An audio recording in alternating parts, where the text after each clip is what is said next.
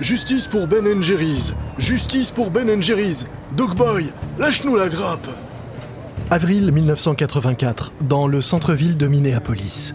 C'est l'heure de pointe du matin, et devant l'entrée du siège de Pillsbury, Jerry Greenfield manifeste en solo. Alors que les employés défilent devant lui, le cofondateur de Ben Jerry's marche de long en large, brandissant une pancarte qui dit Hey Dogboy, pourquoi t'as peur? Justice pour Ben Jerry's Pillsbury, attaquez-vous à quelqu'un de votre taille et laissez Ben Jerry's tranquille. Intrigué, un employé de Pillsbury s'approche de lui. Excusez-moi, je vous ai vu ici toute la semaine et je me demandais ce que vous faisiez exactement. C'est quoi Ben Jerry's? Euh, On est une petite entreprise de glace du Vermont. Agendas veut nous empêcher d'être distribués à Boston. Euh, tout ce qu'on demande, nous, c'est de pouvoir nous adresser aux consommateurs équitablement. Tenez, prenez un tract. Consultez aussi le Star Tribune d'aujourd'hui, il y a un article à ce propos. Alors que l'employé s'en va, Jerry remarque un cadre aux cheveux gris vêtu d'un costume à rayures qui sort tout juste d'un taxi. Le cadre tient un exemplaire du Star Tribune. En apercevant Jerry, son visage se renfrogne. Vous? Mais pourquoi est-ce que vous êtes encore ici? Parce que Pillsbury essaie toujours de nous empêcher de mettre nos glaces en rayon.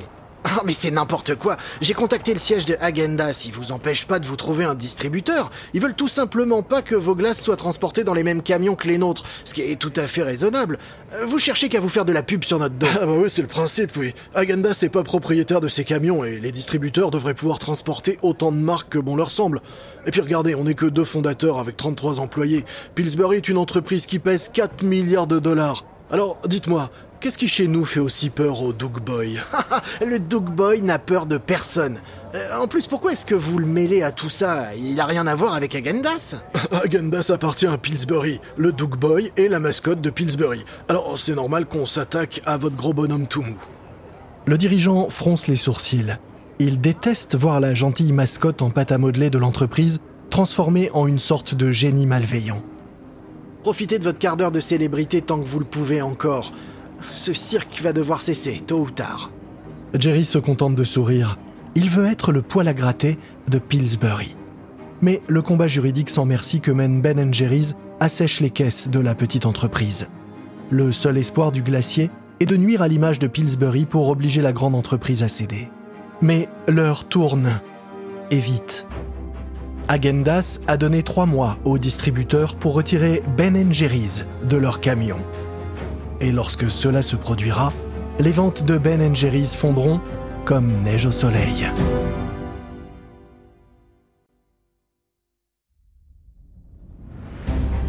Vous écoutez Guerre de business de Wandery. Je suis Lomik Guillot.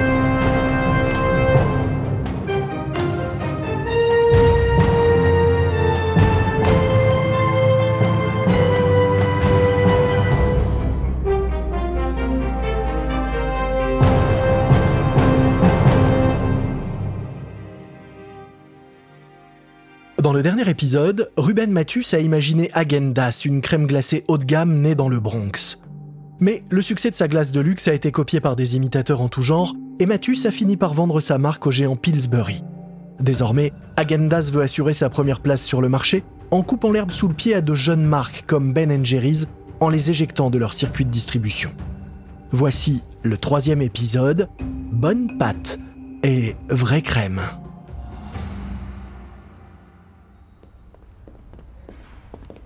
Nous sommes en mai 1984 dans le cabinet d'avocat Robson Gray, à Boston. L'avocat antitrust, Howie Fuguet, conduit Ben Cohen, l'un des cofondateurs de Ben Jerry's, dans son bureau. Euh, excusez le bazar. À l'intérieur du bureau, c'est le chaos. La bibliothèque déborde de livres et des piles instables de dossiers sont posées un peu partout, occupant la moindre surface disponible. Fuguet s'installe dans son fauteuil et pose les pieds sur son bureau. Ben remarque le trou dans la semelle de chaussure de l'avocat et fait la moue. Il s'était imaginé Fuguette comme un avocat tiré à quatre épingles à l'image de la réputation prestigieuse de son cabinet. Mais voilà qu'il est face à un homme qui a l'air de totalement se moquer de son apparence. Exactement comme lui, en fait. Bon Ben, qu'est-ce que vous attendez exactement de moi? Euh, Que vous nous aidiez contre Pillsbury. On essaye de leur faire une mauvaise pub, mais c'est pas suffisant. On a besoin de leur montrer qu'on peut aussi les embêter sur le plan juridique. Ben, j'ai regardé le dossier de près et je pense que, en effet, oui, je peux vous aider. Ah, vous pensez qu'on a une chance de gagner? En fait, j'espère qu'on n'aura même pas besoin d'aller devant les tribunaux. Si vous continuez à maintenir une forte pression médiatique et que j'arrive à les convaincre qu'ils ont tout à perdre à aller en justice, alors ils comprendront certainement qu'ils ont plus à perdre qu'à gagner avec vous. Mais Agendas a dit à ses distributeurs de nous éjecter de chez eux dès le 9 juillet. Si ça se produit, on est mort. Il nous restera que nos yeux pour pleurer. On était sur le point de lancer la construction d'une nouvelle usine, on pensait que nos ventes allaient augmenter. Ok, je vais chercher le meilleur moyen d'arranger tout ça. Maintenant, il faut qu'on parle d'argent. Euh, le cas est intéressant et vous êtes plus petit que la plupart de nos clients. Donc, euh, je peux m'occuper de vous pour 50 000 dollars. 50 000 dollars? L'année dernière, on n'a fait que 57 000 dollars de bénéfices. Euh, je comprends, mais demandez-vous si ça vaut vraiment le coup de parier le futur de votre entreprise en engageant un avocat moins cher, mais moins expérimenté. Ben acquiesce. Fuguette a raison. Le combat est trop important pour mégoter. Et puis en plus, qu'est-ce qui serait plus fidèle à l'esprit de Ben et Jerry qu'un avocat avec un trou dans la chaussure? Ok, bien vu. C'est bon pour 50 000.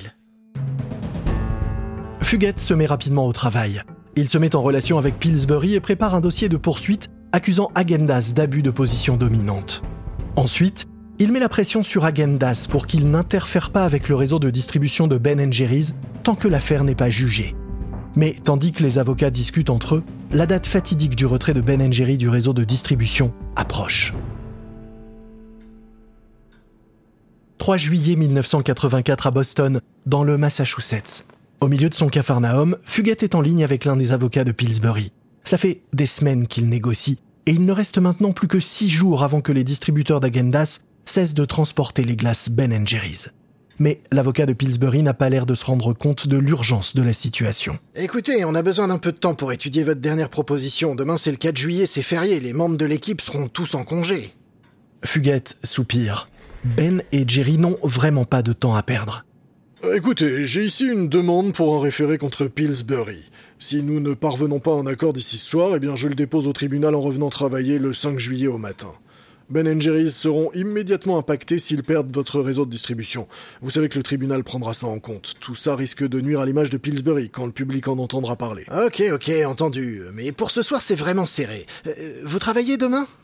Ah non, c'est Independence Day. Ah oui, mais j'ai besoin d'un tout petit peu plus de temps, moi. Ok, je viens vous voir demain matin. Mais quoi qu'il en soit, à 11h, j'emmène mes enfants voir un match des Red Sox. Donc si j'ai pas l'accord d'ici là, eh bien je transmets ma demande de référé, c'est bien compris. La tactique de Fuguette s'avère payante. Le lendemain matin, Pillsbury signe dans l'urgence un accord interdisant à Agendas d'empêcher son réseau de distribuer Ben Jerry's tant que le tribunal ne se sera pas prononcé sur le fond. Mais dans la précipitation, Pillsbury a oublié de négocier dans l'accord que Ben et Jerry cessent leur campagne médiatique de dénigrement. Et ça, c'est un très gros oubli. Car avec désormais l'assurance de pouvoir distribuer leur glace, Ben et Jerry repassent à l'attaque. Ils modifient les emballages pour y inclure un message prévenant leurs fans du coup que veut leur faire Pillsbury et les invitant à écrire au groupe pour protester. Ça dit en substance, de quoi le gros Doug Boy a-t-il peur? Ils distribuent aussi des autocollants dans leur boutique de glace et passent même une pub dans le magazine Rolling Stones pour toucher un encore plus large public. Et même le propre fils du patron de Pillsbury prend fait et cause pour Ben Jerry's. Face à cette tempête médiatique et aux attaques contre sa célèbre mascotte, Pillsbury finit par céder. Le groupe ordonne à Agendas de faire machine arrière. En 1985, les deux marques parviennent donc à un accord. Agendas ne tentera plus de déstabiliser la distribution des glaces Ben Jerry's. Et en échange, Ben et Jerry cesseront leurs attaques contre le gros Doug Boy. C'est une énorme victoire pour Ben et Jerry, d'autant que la publicité générée par cette affaire fait grimper les ventes à 10 millions de dollars par an. Mais pour Agendas, ce n'est qu'un tout petit incident de parcours. La marque vend toujours 12 fois plus de glace que Ben Jerry's. Agendas vient aussi de s'implanter au Japon et s'apprête à lancer ses premiers esquimaux glacés. Et son accord avec Ben Jerry n'empêche pas Agendas de s'opposer à la distribution d'autres marques, plus petites et moins combatives. Mais le puissant Agendas n'est pas le seul ennemi de Ben Jerry. On suspecte depuis un moment qu'il nous joue un sale tour, alors j'ai demandé à nos gars de les filer pour voir ce qu'ils faisaient dans le Queens, évidemment. Fin 1985 à Burlington, dans le Vermont. Ben Cohen prend son petit déjeuner dans un recoin du restaurant local de la chaîne Howard Johnson. Depuis que son meilleur ami Jerry Greenfield s'est mis en retrait de la gestion quotidienne de l'entreprise, c'est lui qui dirige Ben Jerry's. Ben Cohen pique le dernier morceau de bacon et ramasse ce qui reste d'œuf avec sa fourchette, se demandant quel est le but de cette réunion. Face à lui, c'est Richie Smith, l'homme à l'origine de la marque Frozen Gladje, une copie de Agendas qui est désormais la deuxième glace haut de gamme la plus vendue aux États-Unis. Mais Smith n'a pas dit à Ben pourquoi il voulait absolument le voir. Au lieu de ça, il lui raconte les dernières histoires du petit monde de la crème glacée à New York. Ben lève les yeux de son assiette et se concentre sur l'histoire que Smith lui raconte. Et donc, cette nuit-là, les pneus de tous leurs camions ont été crevés. Après ça, crois-moi, ils ont arrêté de truquer nos comptes. Mais du temps de mon père, on aurait carrément tué leurs chevaux. Ah, mais c'est horrible Eh, que veux-tu, c'est New York, Ben. Et tuer ou être tué?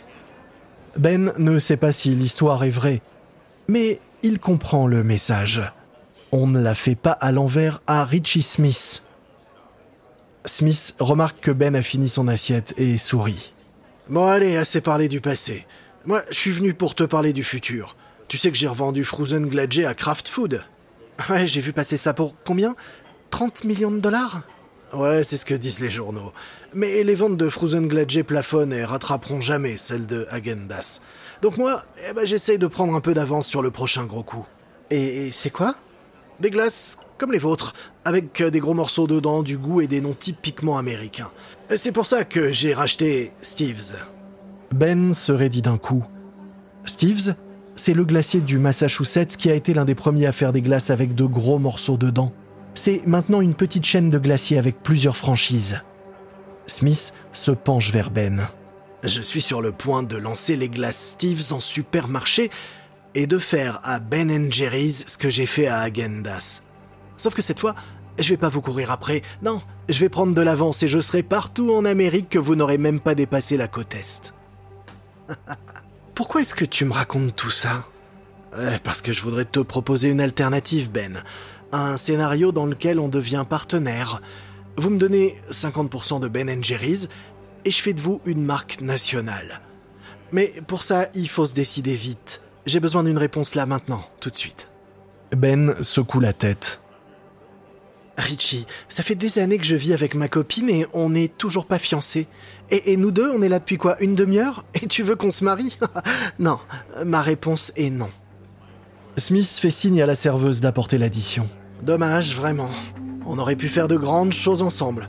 Et souviens-toi d'un truc, dans la guerre pour les glaces à New York, j'ai pas fait de prisonnier. À l'addition maintenant. Alors que Richie Smith quitte le restaurant, Ben reste à table et réfléchit. Smith a de l'argent, il a l'expérience et les contacts pour faire de Steves une marque nationale rapidement. Et Ben sait que si Steves s'implante partout en premier, alors c'est Ben Jerry's qui aura l'air d'être l'imitateur. Ben voulait prendre le temps de faire grandir Ben Jerry's, mais Smith l'oblige à changer de stratégie. Pour survivre, Ben Jerry's doit réussir à s'implanter dans tout le pays avant que Steves n'envahisse les supermarchés.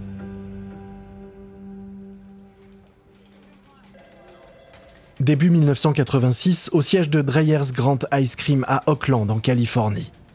Dans une salle de réunion, le chef des ventes de Ben Jerry's, Rick Brown, est venu demander de l'aide à un des dirigeants de Dreyer's. On est en train de réunir tout un réseau de distributeurs à travers le pays, on a besoin rapidement de trouver quelqu'un pour la Californie. Ce type de New York veut nous piquer le marché, il est sur le point de débarquer à Los Angeles. Alors, on se demandait, euh, est-ce qu'on pourrait mettre nos glaces dans vos camions? Le dirigeant de Dreyer's l'interrompt. Euh, euh, attendez, comment vous faites à Chicago, Seattle, Dallas? Euh, Je m'occuperai de ça une fois qu'on aura réglé la question de Los Angeles. attendez une seconde. Qu'est-ce que vous savez exactement à propos de Dryers? Pour être honnête, pas grand chose en fait. Je sais juste que Dryer est la marque de glace premium la plus vendue sur la côte ouest, mais c'est tout. ok, alors je vais vous épargner pas mal de boulot. En fait, on n'a pas que la marque Dryers qui s'appelle Eddy à l'est des montagnes rocheuses. On a nos propres camions qui sillonnent tout le pays et livrent nos glaces partout dans tous les magasins. Et dans les coins où on n'a pas de camion, on a des partenaires qui transportent nos produits. Ah, ah oui, vraiment? Ah oui, vraiment. On pense qu'on a le meilleur réseau de distribution de glace de tous les États-Unis. Agenda, c'est le seul autre réseau qui se rapproche d'une autre. En plus, on a encore de la place dans nos camions frigorifiques, donc euh, oui, On peut vous distribuer à Los Angeles, mais aussi partout ailleurs dans le pays. Brown n'en croit pas ses oreilles. Il pensait qu'il allait devoir constituer son propre réseau de distribution pour Ben Jerry's. Mais maintenant, il peut obtenir tout ça avec un simple deal. Il ne le sait pas, mais il aide aussi Dryers à régler un problème. Car de plus en plus de supermarchés où Dryers distribue ses glaces réclament de pouvoir vendre une autre marque haut de gamme comme Agendas et sont mécontents de ne pas pouvoir le faire. De plus, occuper la place vide dans les camions avec des glaces Ben Jerry's ne peut qu'améliorer la rentabilité du transport. Mais alors que ce deal est gagnant pour tout le monde, culturellement entre Dryers et Ben Jerry's, ce n'est pas un fossé mais un gouffre. Pour Ben et Jerry, Dryers, c'est l'archétype de la grosse boîte dirigée par des diplômés d'école de commerce. Pour Dryers, Ben et Jerry sont deux types un peu bizarres qui ne sont arrivés là que par hasard. Mais ce qu'ils ont tous deux à gagner en s'associant fait vite oublier leurs différences de culture. À l'été 1986, Dryers devient donc le principal distributeur de Ben Jerry's aux États-Unis, en dehors de la région de Boston. En moins d'un mois, Dreyers réussit à implanter les glaces Ben Jerry dans plus de 10 000 points de vente. Les ventes de Ben Jerry's sont multipliées par deux et atteignent 20 millions de dollars.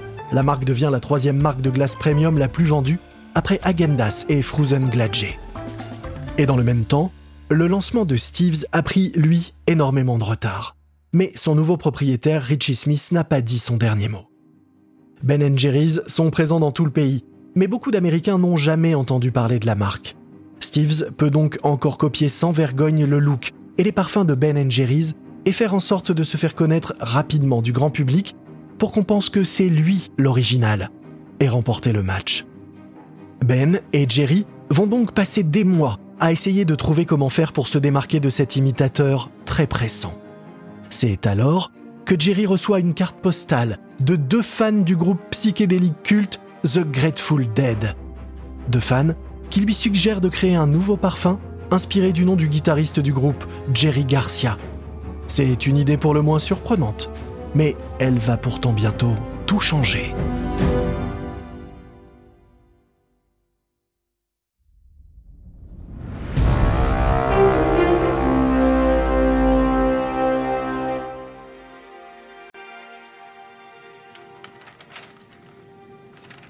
Nous sommes au printemps 1987 au siège de Ben Jerry's à Burlington dans le Vermont. Assis à son bureau, Ben Cohen est en train de regarder les plans d'un projet d'usine d'esquimaux glacés quand son téléphone sonne. Allô, Ben Cohen? Ben, c'est Al Kant, le producteur de Grateful Dead. Euh, il faut qu'on parle de Cherry Garcia. Cela fait quelques semaines que Ben Jerry's a lancé son hommage glacé au guitariste des Grateful Dead, Jerry Garcia, et les ventes augmentent rapidement. Les fans du groupe raffolent de cette crème glacée, mélange doux et crémeux de vanille, de cerise noire et de copeaux de chocolat. Le petit nom de Cherry Garcia se distingue également dans les congélateurs, remplis de saveurs de crème glacée nommées selon leurs ingrédients. Et mieux encore, parce que Ben Jerry's a pu déposer le nom de Cherry Garcia, Steve's ne pourra absolument pas le copier. Mais Kant est sur le point de refroidir l'ambiance. Ben, en principe, Jerry Garcia n'autorise personne à utiliser son nom pour promouvoir des produits. Mais il serait pas contre cette fois-ci, en échange d'un pourcentage des ventes. Ben fronce les sourcils. je vois pas pourquoi je devrais payer. Jerry Garcia lui-même m'a dit qu'il était ok, et il m'a même personnellement appelé pour me dire qu'il adorait la glace. Et est-ce qu'il a signé quelque chose? Euh, non. Très bien. Ben, prenez le temps d'y réfléchir. Et rappelez-moi avec une proposition correcte. Mais Ben ne va pas le rappeler. À la place, il essaye de contourner Kant et écrit directement à Garcia. Peu de temps après, le producteur le rappelle. Euh, J'ai vu votre lettre, Ben, mais qu'est-ce que ça veut dire? Avec toutes ces conneries du style qu'est-ce qu'on en a à foutre des avocats? Eh ben j'ai des nouvelles pour vous. Vous allez bientôt arrêter de vendre votre Cherry Garcia. J'ai aussi passé votre lettre à mon avocat et croyez-moi, il va vous attaquer pour diffamation. La tentative de Ben de contourner Kant se retourne finalement contre lui. Et la nouvelle saveur star de Ben Jerry's se retrouve maintenant menacée de disparition. Craignant que Ben n'envenime la situation, la marque envoie Jeff Furman, membre du conseil d'administration, en Californie, pour tenter d'arranger les choses. Autour d'un café, Furman réussit à convaincre Kant que Ben et Jerry partagent les mêmes idéaux que les Grateful Dead. Kant se contente finalement d'une redevance de 1,5%, reversée à de bonnes causes. Avec son parfum Cherry Garcia et la force du réseau de distribution de Dryers, l'année 1988 s'annonce très bien pour Ben Jerry's. D'autant que le développement de Steve's est au point mort et que les ventes de Frozen Gladgey sont en chute libre, car Kraft a décidé de dégrader la qualité des ingrédients pour améliorer sa marge et ses bénéfices. Avec les ventes de Frozen Gladgey qui s'effondrent, Ben Jerry est désormais le concurrent le plus sérieux pour Agendas. Mais Ben veut que sa marque soit autre chose qu'un simple business qui rapporte.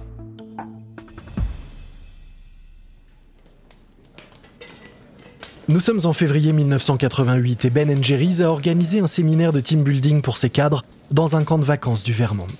Dans la salle à manger d'une cabane en rondin, les cadres sont assis en demi-cercle, écoutant Ben Cohen partager sa dernière idée. J'ai appelé ça le Peace Pop. C'est un esquimau avec une coque en chocolat dont les bénéfices iront à 1% pour la paix.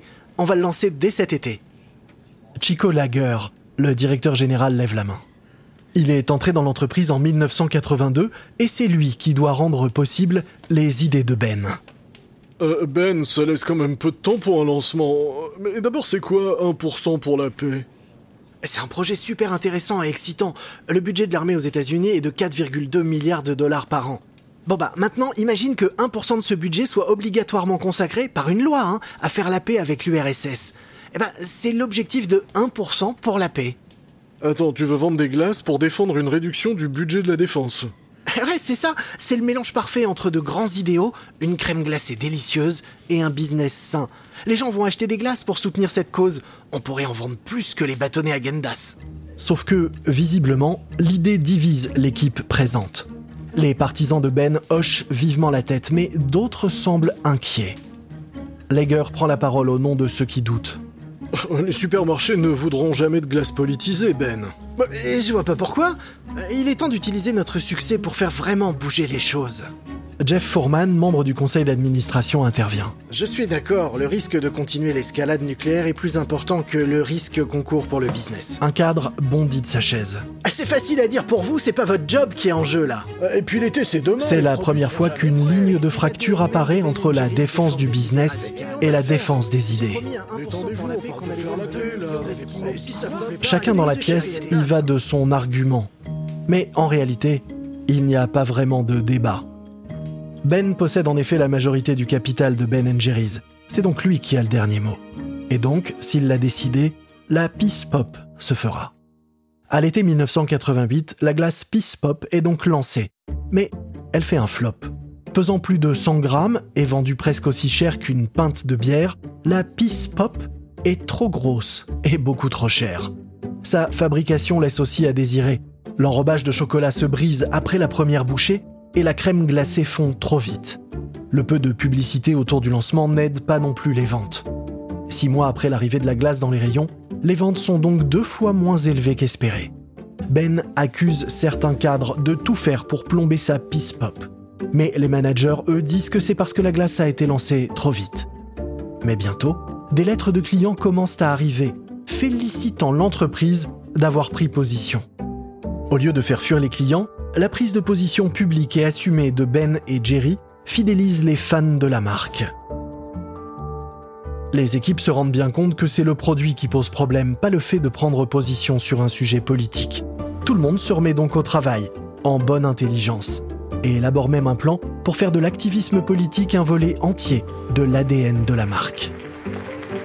Novembre 1988 dans la station de ski de Bolton Valley dans le Vermont. Dans un complexe sportif couvert, 300 employés regardent Ben Cohen, Jerry Greenfield et le directeur général Chico Lager monter sur scène. Ben attrape le micro.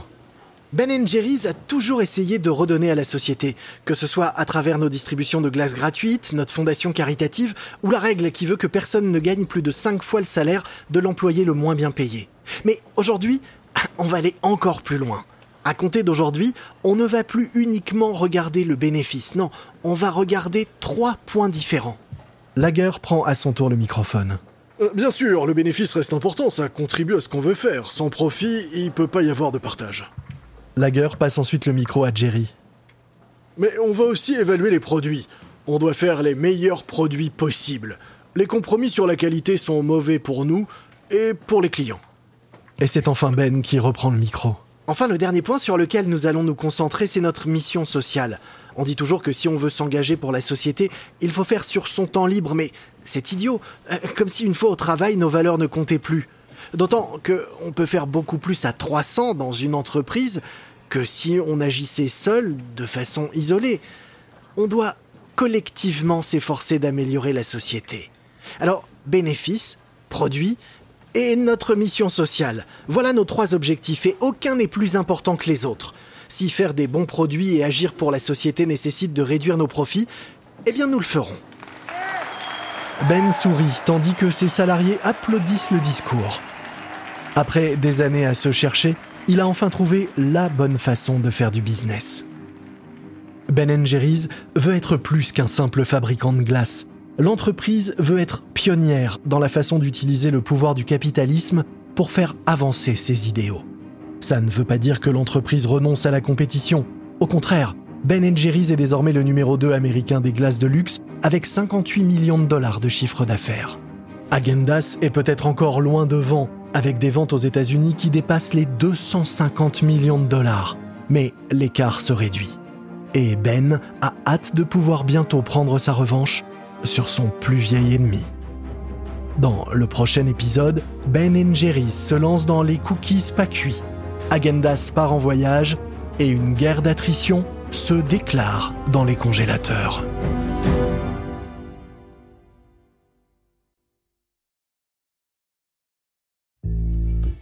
Vous venez d'écouter le troisième épisode de Guerre de Business Agendas contre Ben Jerry's de Wandery. Une remarque à propos des dialogues entendus dans cet épisode, il s'agit de reconstitution, mais sachez que ces mises en scène se basent sur un sérieux travail de documentation. Je suis Lomik Guillot. Ce programme a été enregistré en version originale par David Brown. Tristan Donovan est l'auteur de cet épisode. Karen Lowe est notre productrice et rédactrice en chef. Montage et production sonore, Emily Frost. Sound design par Kyle Randall. Kate Young est notre productrice déléguée. Production Dave Schilling. Coordination de production Emily Kunkel. Nos producteurs exécutifs sont Jessica Radburn, Jenny Lauer Beckman et Marshall Lewy pour Wandery.